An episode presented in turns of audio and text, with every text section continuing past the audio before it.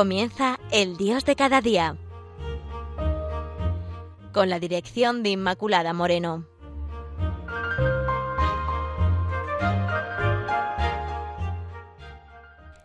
Queridos amigos de Radio María, bienvenidos al espacio El Dios de cada día. Hoy el Señor ilumina nuestra jornada a través de su palabra, en concreto Filipenses capítulo 3, versículos del 13 al 14. Yo, hermanos, no me hago ilusiones de haber alcanzado la meta, pero eso sí, olvidando lo que he dejado atrás, me lanzo de lleno a la consecución de lo que está delante y corro hacia la meta, hacia el premio al que Dios me llama desde lo alto por medio de Cristo Jesús. El apóstol nos dice, en primer lugar, que no ha alcanzado la meta. ¿Y a qué meta se refiere? ¿A Cristo?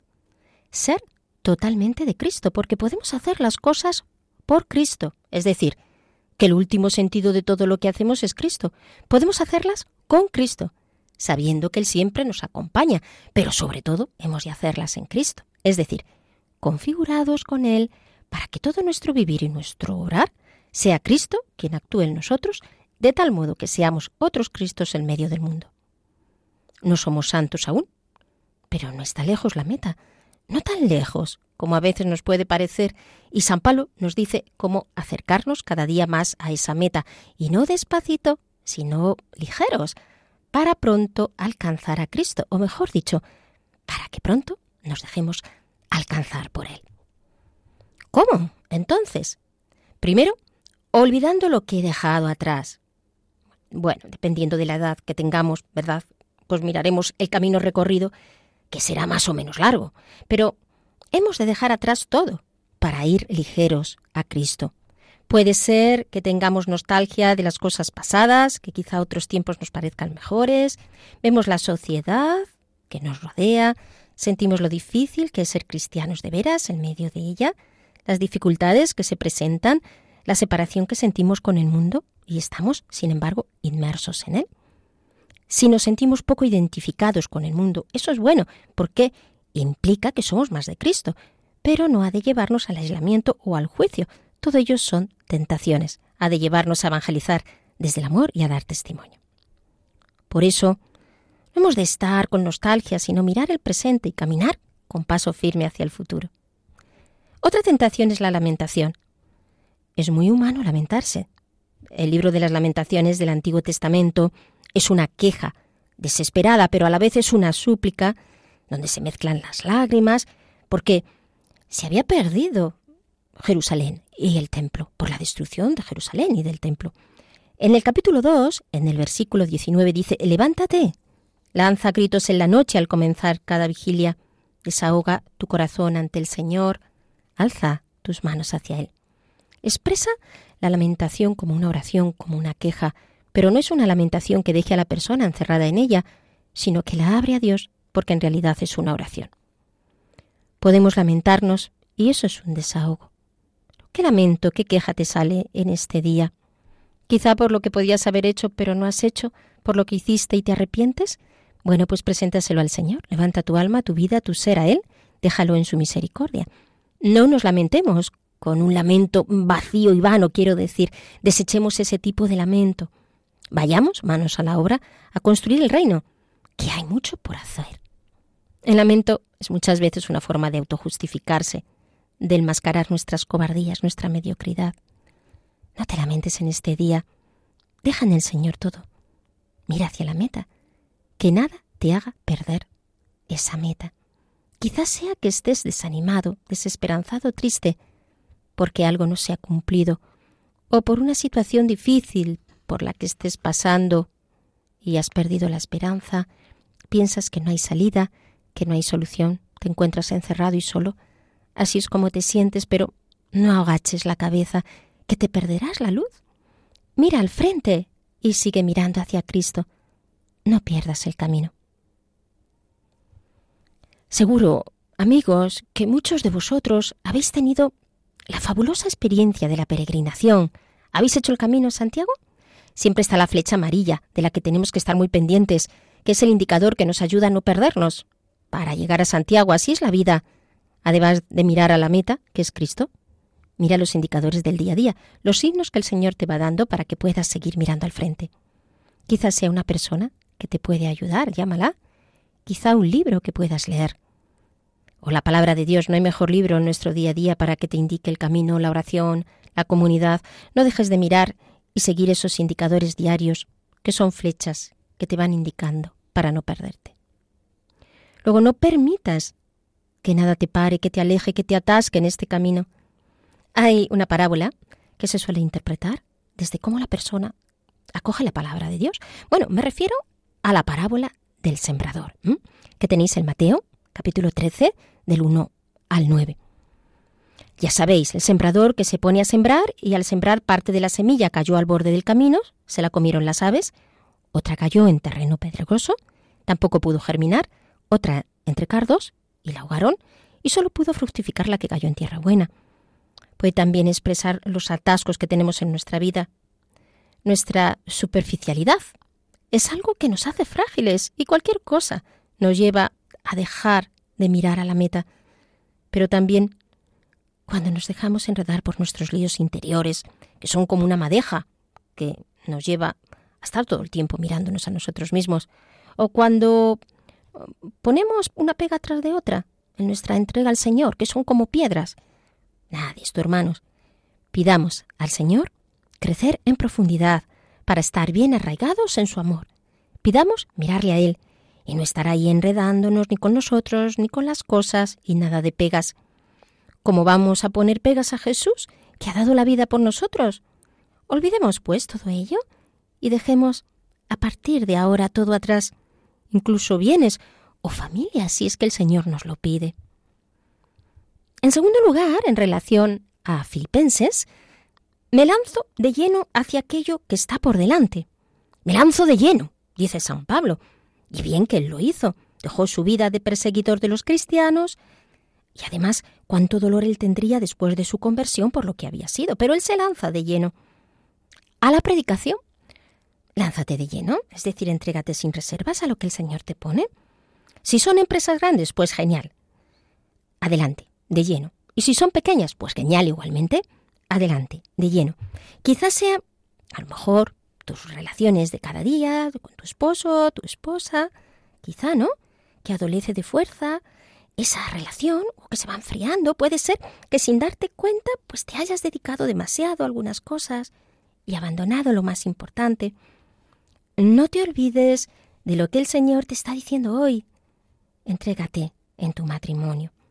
Quizás sea tu trabajo, que llevas muchos años o simplemente no te gusta. No importa. Más allá de tus apetencias, e entrégate al Señor, lánzate al Señor para ser como Cristo en Cristo. Intenta poner pasión donde no lo hay. Quizás sea tu comunidad parroquial o movimiento, que sois pocos, estáis cansados, o quizás sean las dificultades que surgen en el caminar, pues entrégate del todo. Lánzate en el día a día, en las cosas que Dios te pone como si fuera el último. Quizá te toque estudiar y estás en esta etapa de tu vida, pues hazlo con intensidad y con hondura, como Cristo quiere. Lánzate en confianza en esta carrera de la vida en la que estás y recorre esa etapa del camino que el Señor quiere, que puede ser más o menos larga, más o menos difícil, pero mira hacia adelante, avanzando, empujado y sostenido siempre por la gracia de Dios. Señor, hemos estado en tu presencia y te hemos dicho en esta noche que nos llenes. Tenemos deseos de ser llenados de ti, Señor. El deseo de nuestro corazón es poder llevar, Señor, lo que tú has puesto en nosotros a todas las naciones y a todos los pueblos. Señor, estamos respondiéndote en esta noche. Después de llenarnos tú, ahora nosotros te decimos a ti, Señor, con todo el corazón. Las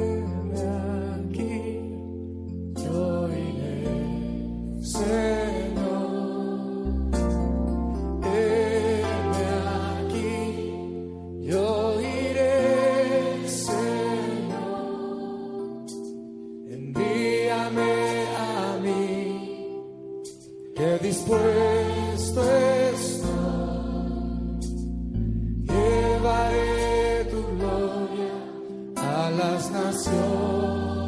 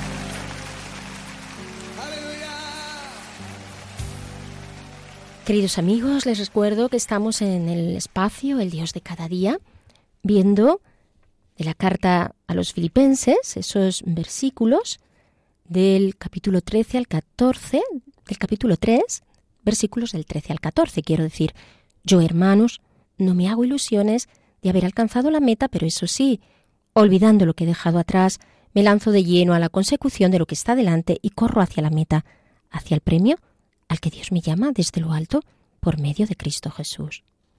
Luego, en tercer lugar, el apóstol dice, corro hacia la meta. No dice camino, dice corro. Realmente él corrió. Que nos dé el Señor esa premura para correr hacia Cristo. ¿Qué cosas nos hacen ir demasiado despacio en este camino hacia Jesús? Desde luego nuestra falta de entrega, las largas esperas a las que sometemos al Señor y que Él aguanta en su infinita paciencia debido a nuestra inconsistencia, a nuestras faltas de fe para creer en las promesas de nuestro Señor, nuestras desconfianzas, porque no tenemos una confianza sin quiebra, sino que hay grietas por donde la gracia se derrama. Pero no te preocupes, hermano, que Dios nos ama muchísimo. Y espera porque comprende nuestra humanidad, porque Él se ha hecho hombre y siendo Él sin pecado, se sometió a nuestro tiempo y entiende todo lo humano. En cuarto lugar nos dice que va hacia el premio al que Dios nos llama desde lo alto por medio de Cristo Jesús. Ese premio es el cielo, ese estado de felicidad para siempre, siempre, donde lo mejor es que vamos a ver a nuestro Señor cara a cara. Y no podemos explicar lo que es el cielo, sino con lo que podemos experimentar de alegría al vivir en Cristo, aquí ya en la tierra, y así vivimos en el cielo. Y aquí está nuestra esperanza, y esto es lo que el apóstol quiere decirnos en este día. Vive en esperanza. Tener esperanza y vivir desde la esperanza es como tener alas. Cuando vivimos solo en función de lo que tenemos, pero no somos capaces de elevar la vida, nos quedamos raquíticos en nuestra alma. Nacer, comer, reproducirse, morir es el ritmo de los animales, pero a ti el Señor te ha dado alas para volar hacia Él, para elevar a los demás y a las cosas, para darlos la dimensión del espíritu, para encontrar el sentido mayor de lo que haces. el sentido último, el que te sostiene, por el que te sabes y te sientes sostenido. Otra imagen que nos puede ayudar a entender la esperanza es la del águila, mientras que el carroñero tiene una manera de ejercer la caza de una forma diferente al águila, porque el carroñero nunca caza, se contenta con los que otros cazan, con animales muertos. Pero el águila es cazadora por naturaleza. El carroñero tiene el sentido del olfato muy desarrollado. ¿Por qué? Porque va al olor a muerto. Sin embargo, el águila, su sentido más agudo es el de la vista. Tiene una visión privilegiada, se contenta y se alimenta el carroñero de los cadáveres, mientras que al águila le gustan los animales vivos. El carroñero no tiene iniciativa, ni puede seleccionar, mientras que el águila busca y escoge. El carroñero planea y desciende dando muchas vueltas y vueltas. Pero los cristianos no somos así. No debemos de ser carroñeros, porque tenemos esperanza. Debemos de ser águilas, que planeamos y tenemos la visión de arriba, la visión de Dios, no la visión de la tierra. Queridos amigos, la esperanza es una poderosa fuente de energía y por eso solo realizamos las cosas con sentido y sabiendo que nos espera el cielo, que cada cosa que hacemos en el día a día está cargada de esta fuerza de la esperanza, que hace que todo quede levantado y elevado a Dios. El que vive en esperanza vive de la victoria de Jesús y frente a la lucha sabe que saldrá victorioso. La tristeza y la melancolía son fuente de destrucción, pero Dios ha inscrito en el corazón humano la fuente de todo deseo, que es la plenitud en él. Porque Dios es el Dios de la esperanza, como nos dice San Pablo en su carta a los romanos en el capítulo 15 del versículo 13. Este genitivo, Dios es el Dios de la esperanza, puede tener una doble significación. Dios es el sujeto, el autor, el dador de la esperanza, el que nos invita a soñar, pero Dios es también el objeto, contenido final de nuestra esperanza. San Pablo habla del Dios de la esperanza para distinguirle de los falsos dioses, porque aquel que se apega a los falsos dioses no sabe esperar. El que espera vive en el Dios verdadero, desprendido de las cosas, o con el deseo de estarlo, y de ir creciendo en ese desprendimiento, entendiendo que solo Dios basta, que solo Dios es el absoluto. El que se apega al Dios verdadero abandona todas las cosas y vive en una esperanza pura. Por eso, el Dios de la esperanza es al mismo tiempo el Dios de los que esperan. Es el Dios de la esperanza porque es regalador de esperanza. Voy a leer, hermanos, un texto del Papa Francisco de una homilía en Santa Marta el 9 de septiembre del 2013 sobre la esperanza. La esperanza es un don, es un regalo del Espíritu Santo. Y por eso San Pablo nos dice que nunca defrauda. La esperanza nunca defrauda. ¿Por qué? Porque es un don que nos ha dado el Espíritu Santo. Pero Pablo nos dice que la esperanza tiene un nombre. La esperanza es Jesús. No podemos decir yo tengo esperanza en la vida, tengo esperanza en Dios, si no dices tengo esperanza en Jesús, persona viva que vive en la Eucaristía, que está presente en la palabra. Jesús, que es la esperanza, lo hace todo nuevo. Es un milagro constante. No solo ha hecho milagros de curación y muchas cosas, esos eran solo signos, señales de lo que está haciendo ahora en la Iglesia. El milagro de hacer todo nuevo, lo que hace en mi vida, en tu vida, en nuestra vida, es esto, crear novedad, y esto que hace nuevo Él es precisamente el motivo de nuestra esperanza. Es Cristo el que hace nuevas todas las cosas, tan maravillosamente que en la creación es el motivo de nuestra esperanza. Y esta esperanza no defrauda, porque Él es fiel, y no puede negarse a sí mismo. Esta es la virtud de la esperanza. No tengas miedo, hermano, de esperar, no tengas miedo, porque es Jesús en quien esperas. Y Él no te va a defraudar. Él no, porque esperas. Todo en tu vida renacerá y será nuevo. Una nueva vida. Porque Cristo es el único que puede hacer nuevas todas las cosas en tu día a día. Confía. Un autor cristiano tiene una preciosa oración en relación a esto, cuando, más allá de lo que conozcamos de nosotros, seguimos confiando en esta novedad que nos decía el Papa. No tengo idea ¿Hacia dónde voy? No veo el camino que aún queda por delante. No puedo saber con certeza dónde termina.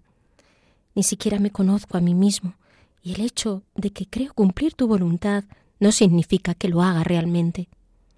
Pero creo que mi deseo de agradarte sí te complace de verdad.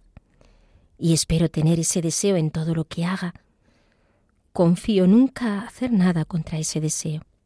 Y sé que si lo hago, tú me conducirás por el camino recto aún sin enterarme. Por eso, confiaré siempre en ti, aunque parezca perdido, y en las sombras de la muerte. No temeré puesto que tú estás siempre a mi lado, y nunca permitirás que me enfrente solo con peligro alguno. Queridos eh, amigos de Radio María, recuerda, olvida lo que ha quedado atrás y corre hacia Cristo, levantando el mundo. Muchas gracias por su atención, queridos oyentes, y terminamos así el espacio de hoy. Hasta el próximo encuentro.